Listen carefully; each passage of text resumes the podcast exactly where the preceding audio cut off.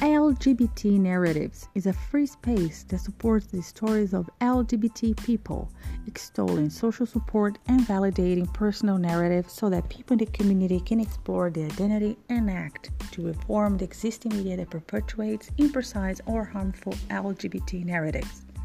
This podcast will feature guest stories as well as other forms of narrative, such as short stories, novels, commentaries on films, and series. My name is Vivian. I'm coordinator of the LGBT Grief Support Group in Brazil and writer of LGBT series. This is an entirely free project, and the content of this podcast will be offered in both English and Portuguese. You can send your story to be read by me through the email indicated in this podcast. LGBT narratives. It is time to rehumanize.